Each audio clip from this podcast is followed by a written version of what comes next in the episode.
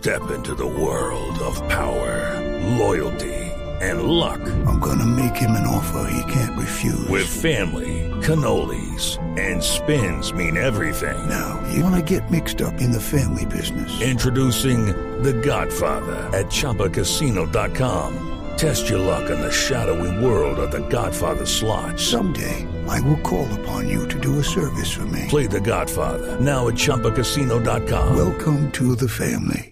Purchase necessary. VGW Group. Void where prohibited by law. 18 plus. Terms and conditions apply. El Centro Democrático rechazó la declaración del alcalde Gustavo Petro que vincula al expresidente Álvaro Uribe con casos de falsos positivos. Califican a Petro de terrorista moral. Nos amplía la información Simón Salazar.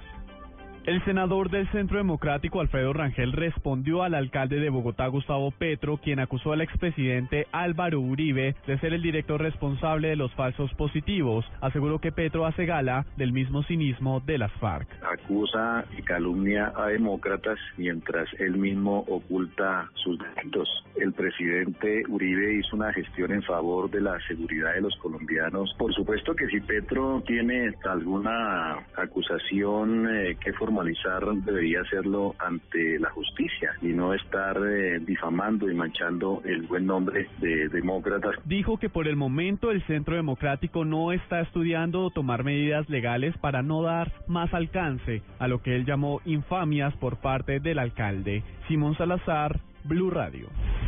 Simón, gracias. Pero la arremetida del alcalde de Bogotá no se detuvo en acusaciones contra el expresidente Uribe, sino que aseguró que el narcotráfico ha infiltrado las esferas más altas del poder en Colombia, incluso la presidencia de la República. Daniela Morales.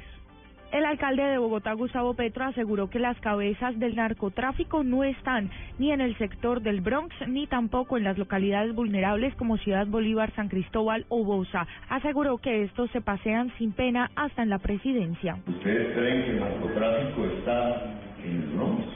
¿Realmente ustedes creen que los narcotraficantes están en San Cristóbal?